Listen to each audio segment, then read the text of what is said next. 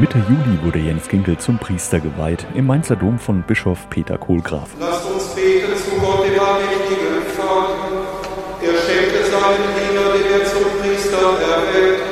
Jens Ginkel ist mit dem christlichen Glauben aufgewachsen, war aber weder Messdiener noch in einer Pfarrgemeinde engagiert und in seiner Jugend hatte er den Draht zu Gott auch ganz verloren. Mir erschien das nicht mehr plausibel, an einen Gott zu glauben und als Jugendlicher bin ich dann zum Vorbildatheisten geworden. Nach dem Abitur wählte der Bensheimer dann auch das Kontrastprogramm zu Kirche und Glauben und begann in Heidelberg ein Mathematikstudium. Ich wollte mich einer Disziplin widmen, die dadurch ausgezeichnet ist, dass sie immer streng rational argumentiert und dass alles, was dort behauptet wird, auch beweisbar ist. Dennoch im tiefsten Innern verspürte auch der Atheist Jens Ginkel hin und wieder doch noch einen Funken Glauben und immer wieder erwischte er sich mal bei einem heimlichen Stoßgebet. Ich konnte es auch nie ganz abschütteln, ein Faible für geistliche Musik zu haben. Und ich habe dann auch in meinem Mathestudium als Nebenfach Philosophie belegt, weil es mir doch irgendwie noch ein Bedürfnis war, mich diesen großen existenziellen Fragen widmen zu können. Durch die intellektuelle Auseinandersetzung mit Religion fand er seinen Weg zurück in die Kirche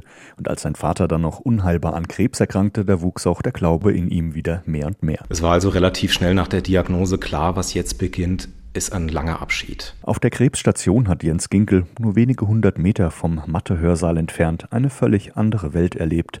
Patienten in Lebensnot, die Hilfe brauchen aber auch ganz viel Mitmenschlichkeit und Solidarität. Und ich habe mich dann auch zunehmend gefragt, wo könnte das sonst noch möglich sein? Und, und, mir ist immer mehr gedämmert, ja, die Kirche mag alles andere als vollkommen sein, aber da wäre es denkbar. Da war es für ihn klar. Jens Ginkel schloss noch sein Mathestudium mit Bestnoten ab und trat dann direkt ins Priesterseminar in Mainz ein. Und nach seiner Priesterweihe beginnt er nun seinen ersten Dienst als Kaplan in der Kirchengemeinde St. Elisabeth in Darmstadt mit 39 Jahren.